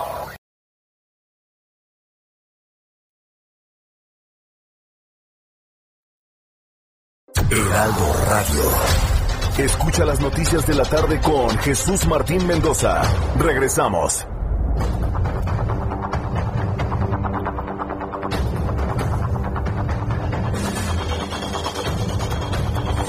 Son las 7 con 31, las 19 horas con 31 minutos hora del centro de la República Mexicana. Continuamos con el Heraldo Radio. Gracias por sus comentarios a través de nuestra plataforma del Heraldo Radio. Gracias por estar con nosotros. Bueno, vamos a revisar los números de COVID-19 el día de hoy. Y sí quiero deciros, bueno, en la primera hora, pues estuvimos con los temas que se han convertido en coyunturales. Pero vuelvo a insistirle al gobierno, ¿eh? Por más asuntos coyunturales que nos saquen, no vamos a dejar de hablar de COVID, ni de los muertos, ni de los contagiados, ni de que México es el, tercer país con más cantidad de muertos en todo el mundo, ni tampoco voy a dejar de decir de que México es el primer país con el mayor índice de letalidad. Tampoco voy a decir que ese índice de letalidad está subiendo en México. No lo vamos a decir. Que la gente está muriendo afuera de los hospitales, que la saturación ha llegado a grados verdaderamente inhumanos porque no atienden a los enfermos. Si alguien por ahí creyó que con el asunto de Marín y el asunto de, eh, de Marín y de Ansira íbamos a dejar de hablar de esto, se equivocan. Por lo menos nosotros no, ¿eh? Por lo menos nosotros no. Y ya estuvimos hablando del drama que hoy tienen muchos niños porque han perdido a sus padres. Y lo hablamos con Save the Children. Entonces, Sí, sí, quiero que eso quede muy, muy claro, ¿eh? porque no, no, ese, tipo de estrategias, ah, por lo menos aquí en este programa no funcionan. ¿eh? Nosotros tenemos muy clara cuál es nuestra agenda informativa, clarísima, y, nosotros no nos vamos a dejar de que, ay, marcan agenda en la mañana y ahí estamos con el... No, no, señores, no. Hay asuntos muy, muy importantes y lo del COVID-19 es un asunto mundial e histórico, completamente. Bien, vamos con asuntos de COVID, aunque no les guste a algunos. Vamos a los asuntos de COVID. Súbale el volumen a su radio. La Secretaría de Salud ha dado a conocer los números de COVID-19 correspondientes a este jueves 4 de febrero. Con base en lo que informa la Secretaría de Salud, se da a conocer que el día de hoy se han sumado a la lista de mexicanos contagiados 13.575 mexicanos más. Por lo tanto, se alcanza una cifra de 1.899.820 mexicanos contagiados de COVID-19 de manera acumulada. Número de fallecidos. Se suman a la lista de fallecidos, lamentablemente, 1.682 mexicanos. 1.682. Con esto la cifra ya alcanza los 162.922 mexicanos muertos por COVID de manera oficial. Aunque ya hay una gran cantidad de elementos eh, y de análisis que aseguran que la cifra de muertos en México por COVID-19 se acerca peligrosamente al medio millón en México, ¿eh? En México. Entonces, eh, dice Luis, me dice, ¿cómo se llama? Luis, Luis, Luis dice, aburren las noticias de COVID. Pues bendito tú que no se te ha no te ha fallecido ningún familiar ni amigo, ¿eh? ni vecino. Porque solamente alguien que puede decir eso es porque no se le ha fallecido nada o está solo en la vida. Bendito tú, ¿eh? Bendito tú que no has tenido el dolor de perder a un familiar, que no has tenido el dolor de perder a un amigo, de no tener el dolor de estar enfermo tú mismo. Porque si eso sucediese, ah, bueno, pues estarías, pero así preguntándome, ¿a qué hora dan los datos de COVID Jesús Martín y las nuevas investigaciones sobre la enfermedad? Y claro, los chairos, evidentemente mal pagados, que llegan a los programas de noticias para hacerle el caldo gordo a los impresentables, a los indefendibles. ¿verdad? Bien, dice que que le hable del Super Bowl. Ahorita con Roberto San Germain, él nos habla del Super Bowl. Por lo pronto saludo con muchísimo gusto al ingeniero Carlos Álvarez Flores con sus minutos de cambio climático. Ingeniero Carlos Álvarez Flores, bienvenido como todos los jueves. Muy buenas noches. Muy buenas noches, Jesús Martín, a y a todo tu auditorio. Mira, rápidamente, el día 2 de febrero pasado se conmemoró el Día Mundial de los Humedales. Mucha gente no sabe qué es un humedal. Pero bueno, rápidamente, es un regulador de los ecosistemas, ¿verdad? Es, hay fauna y flora muy especial, bueno, hasta sirven para filtrar el agua. Pero en México, como siempre, México no destina ni un centavo, oílo bien, ni un peso partido por la mitad a los humedales, a la conservación de todos estos ecosistemas. Y como siempre, nadie se acordó del Día de los Humedales si acaso por ahí un tweet, ¿verdad? Pero eso no resuelve nada. De manera que este, este tema, el 2 o 3% de la superficie del mundo son humedales y son valiosísimos porque ellos regulan la cantidad de biodiversidad que hay en todos los ecosistemas. Todavía no entendemos ese problema. El problema es que estamos destruyendo el planeta y ni siquiera hemos entendido todavía cómo funcionan los ecosistemas. Pero eso sí, eliminamos especies todos los días, vegetales y animales, y seguimos depredando el planeta. Y México, pues atrás en todo, en el manejo de los residuos, en, en todo estamos atrás, pero específicamente los humedales de este país, nomás te voy a dar rápido un ejemplo, Yuridia. En Guanajuato, ahí vierten, en ese humedal, vierten las excretas de muchas, unas 200 granjas porcícolas vierten residuos de tres textileras peligrosos. Luego hay mucho lirio porque ahí vierten las aguas negras sin tratar del municipio de Yurus. Eso es un humedal y dice que ese humedal lo protege eh, el gobierno del estado junto con, con la federación, pues no es cierto. Es un mugrero, es una vergüenza porque ese sitio, ese humedal, está registrado ante el convenio Ramsar, el convenio Ramsar está desde 1971. Se dice Ramsar porque es una ciudad en Irán donde 170 países del mundo se comprometieron, entre ellos México, a cuidar estos ecosistemas. Pero nosotros no cuidamos nada, todos los ecosistemas. Ya te platicaré luego de uno de Chiapas. Pero mira, para terminar hoy mi comentario breve, porque sé que hay pocos minutos, déjame decirte nada más que no me puedo eh, contener, no lo puedo contener. Está en Twitter un diputado, ingeniero agrícola, dice, dice que es agrícola, pero él mismo dice en su Twitter, yo era mil usos de una cantina en Saltillo. Es correcto. Acuérdate que los diputados federales de Morena, muchos, digo, no sé cuántos, muchos, sacaron un boletito en una tómbola. ¿Sí me explicó? Por tómbola. Son diputados de tómbola. O sea, a ver, como no había ni quién, a ver, tú ven, a ver, ven, el que iba pasando ahí en la calle, ven. Ese es Diego, se llama Diego del Bosque Villarreal. Y dice que, que, por qué se, que por qué nos enojamos todos por querer que, se, porque decimos que CFE y Pemex quieren ser eh, monopolios, son monopolios, que por qué nos enojamos todos. Dice, lo que ustedes no saben, fíjate cómo dice, lo que ustedes no saben es que las utilidades de CFE y de Pemex se dedican a educación, a salud y a programas sociales. Me río de este jovencito, que no tiene vergüenza. Pemex perdió solamente en el 19 y en el primer trimestre del 2020 un millón de millones, oílo bien, un millón de millones de pesos, nada más de pérdidas en manos de la cuarta transformación. Y la deuda de Pemex hoy es de 110.300 millones de dólares, o sea, 2.47 millones de millones. Ese es Pemex, la empresa más, la petrolera más quebrada, oye bien, contaminante y chatarra del planeta. Entonces, que quede claro que las mentiras de jovencitos como este, que no tiene vergüenza este diputado federal, que mantenemos nosotros los mexicanos, ¿verdad? Porque el sueldo que él cobra, que no es poco, es de nosotros, y que salga a decir que las utilidades de Pemex y de van a salud y educación, me parece una burla. Por eso debemos estar informados, por eso lo digo hoy, porque el 6 de junio tenemos que ir todos a votar, todos. El que quiera más pérdidas y más fracasos en todo el desarrollo del país, que siga votando por el señor López, ¿verdad? Por Morena. Y los que no queramos, pues vamos a, vamos a ir por, bueno, estoy dispuesto a votar hasta por Cuadri, por mi amigo Gabriel Cuadri.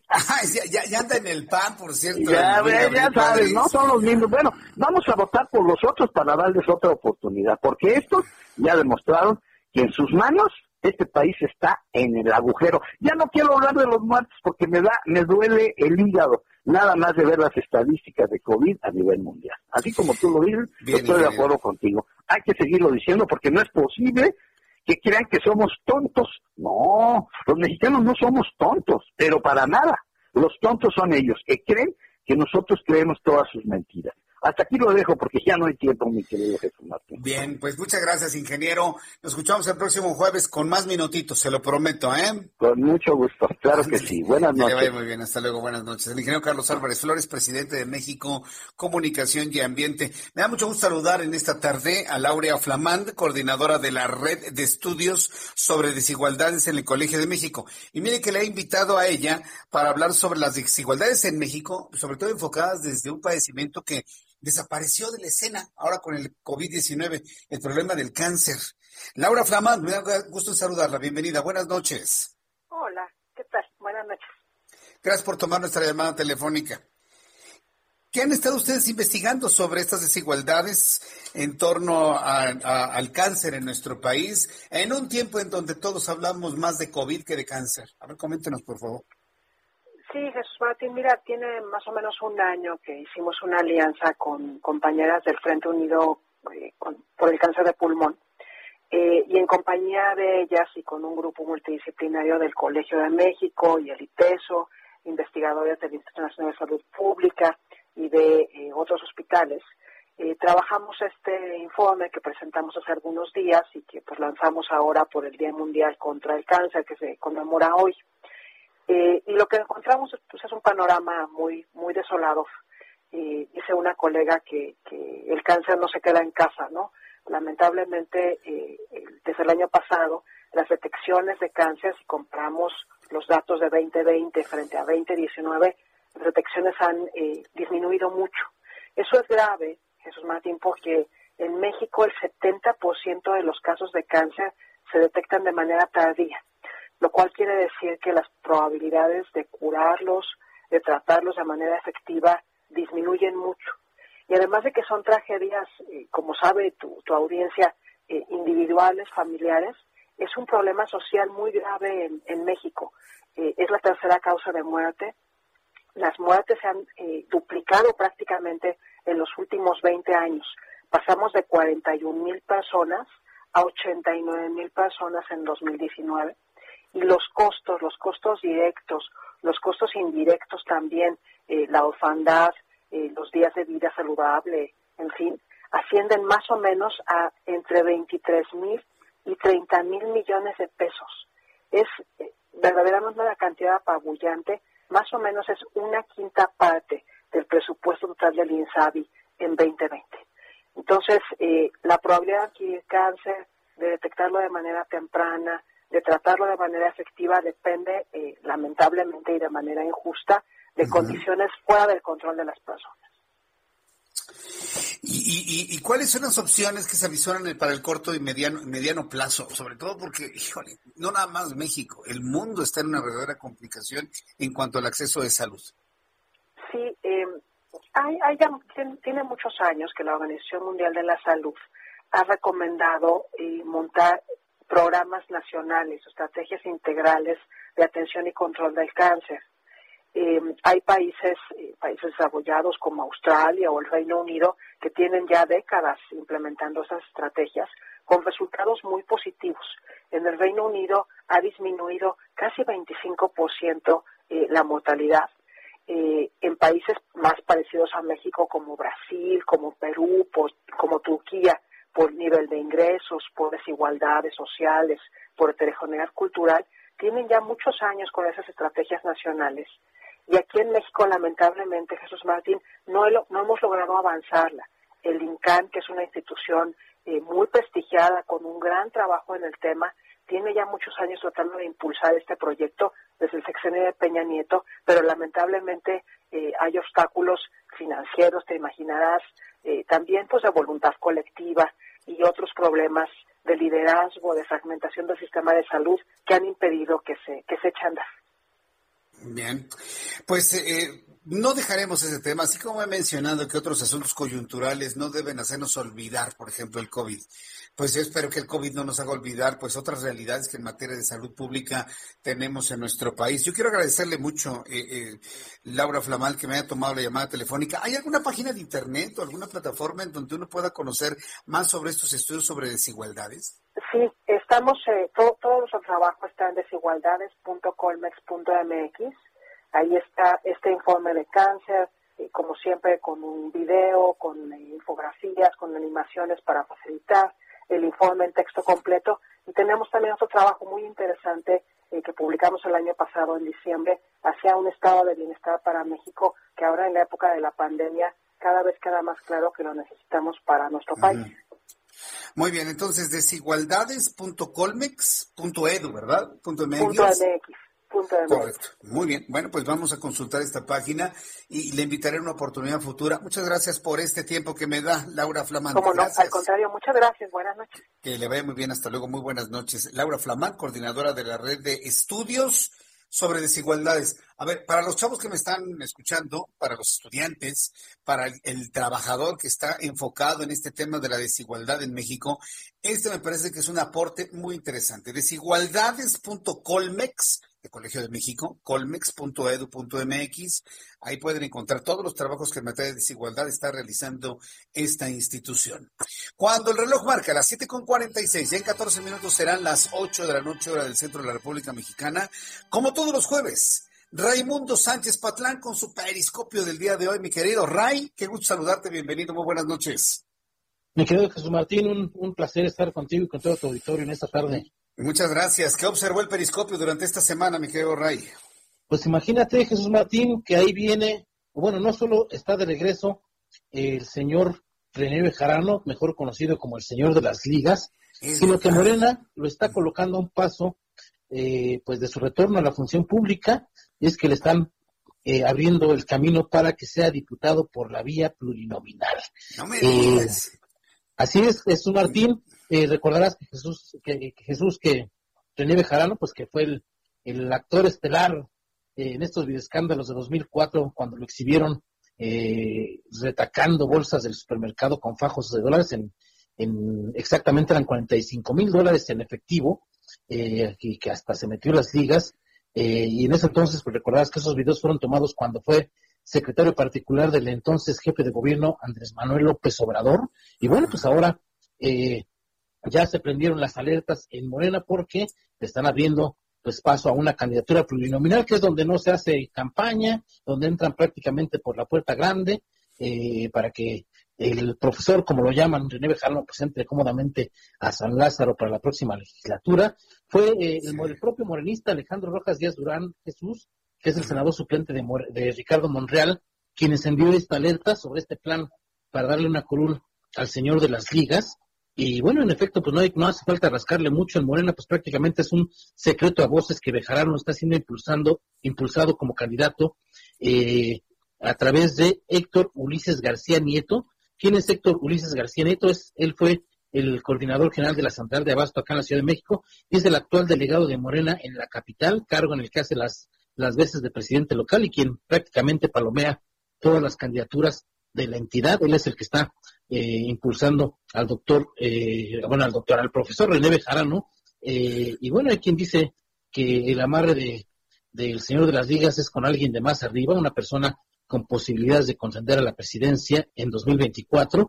¿Y de qué trata este amarre, Jesús Martín? Es muy fácil, es un asunto de sumas y restas. el Movimiento Nacional por la Esperanza de René Bejarano cuenta con cerca de millón y medio de afiliados en los 32 estados del país. Estamos hablando de tres veces eh, más que la militancia de Morena, que tiene 466.931. Estamos hablando de todo un ejército territorial y, por supuesto, electoral de René Bejarano. Y bueno, no solo se trata de llevarlo a él a San Lázaro, sino que también le van a dar espacios a sus cercanos y a su esposa Dolores Padierna, pues la están impulsando para regresar a la alcaldía de Cuauhtémoc, donde pues tú sabrás y te, el auditor recordará su gestión de 2000 a 2003, donde fue delegada, quedó marcada por este incendio en la discoteca Lobombo, donde murieron 22 personas. Aún y con todo el, historial que traen detrás estos personajes, pues bueno, Morena, pues prácticamente lo está poniendo ahí en ese camino para que pues el, señor Bejarano regrese a la política activa. Pues, Ray, estamos ante el pago de, de, favores, estamos ante el pago de apoyos, digo, y, es, lo, es la única forma que se me ocurre en la que se puedan explicar que estos personajes regresen a una escena pública importante. Eh, ver lo que, pasa, lo que está pasando con eh, Félix Salgado Macedonio en Guerrero, pues la, única forma de entenderlo es el pago de favores, de grupos, de apoyos que finalmente se tradujeron en, la, en, el encumbramiento del actual presidente en el Palacio Nacional. No se entiende de otra manera o de qué otra manera podríamos entender que personas impresentables estén ocupando y de manera mediática, ¿eh? y de manera mediática estas posiciones, Rey. ¿Cómo se explica?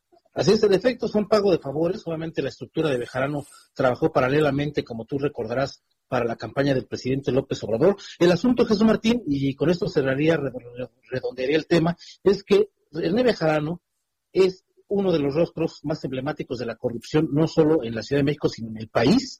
Y esto viene a dar al traste con este discurso que repiten una y otra vez que están contra, contra la corrupción y que son diferentes, poniendo a René Bejarano, se echa abajo y se destruye todo este discurso. Bien, pues Ray, yo te agradezco mucho tu comentario del día de hoy. Te leemos en el Heraldo de México, Ray. Gracias, Jesús Martín. Ahí estamos en las páginas de este periódico. Perfecto, me parece muy bien. Fuerte abrazo, mi querido Ray, que te vaya muy bien. Gracias. Abrazo. Abrazo. Raimundo Sánchez Patlán, subdirector editorial del Heraldo de México, columnista, analista, periodista y bueno, colaborador del Heraldo Radio a esta hora de la noche, el regreso del profesor René Bejarano. Yo recuerdo que hace muchos años lo entrevistaba, y a mí me parecía que era un político, pues, eh, lobo de mar, evidentemente, un, político, un lobo de mar, inteligente sin duda alguna, y cuando le caen con el asunto de las ligas y el dinero que le estaba dando Carlos Ahumada en sus oficinas de Avenida Revolución y Altavista, en ese momento se le derrumbó el mundo. Tan se le derrumbó que 17 años después, 17 años después, el asunto está más fresco como si hubiese ocurrido ayer. Son las 7.52, las 7.52 horas del centro de la República Mexicana. Antes, antes de despedirnos en nuestra emisión del día de hoy, hay personas que me están preguntando si di los números de COVID-19. Sí, los voy a repetir, los voy a comentar rápidamente. 1.899.820 mexicanos contagiados acumulados, luego de sumar a la lista 13.575 de ayer al día de hoy. Número de fallecidos, 162.922, luego de sumar de ayer al día de hoy, 1.682 mexicanos fallecidos. El índice de letalidad ha subido, ayer estaba en 8.54.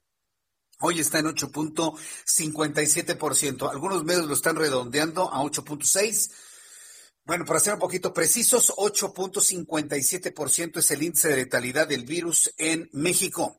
Quiero informarle que la Secretaría de Gobernación, su titular Olga Sánchez Cordero, garantizó a distintos gobernadores del país que el proceso de vacunación para adultos mayores no se verá afectado luego de que la plataforma digital para registrar a este sector de la población para su inmunización presentó fallas.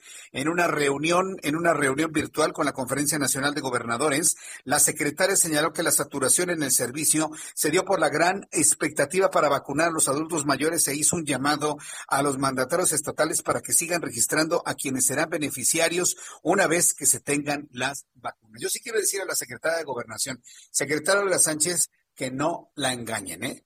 El asunto no fue una saturación, simple y sencillamente fue un servidor malo, un, un programa chafa, un equipo que no resolvió un problema y fue no fue una saturación, fue una caída de la página, ¿eh?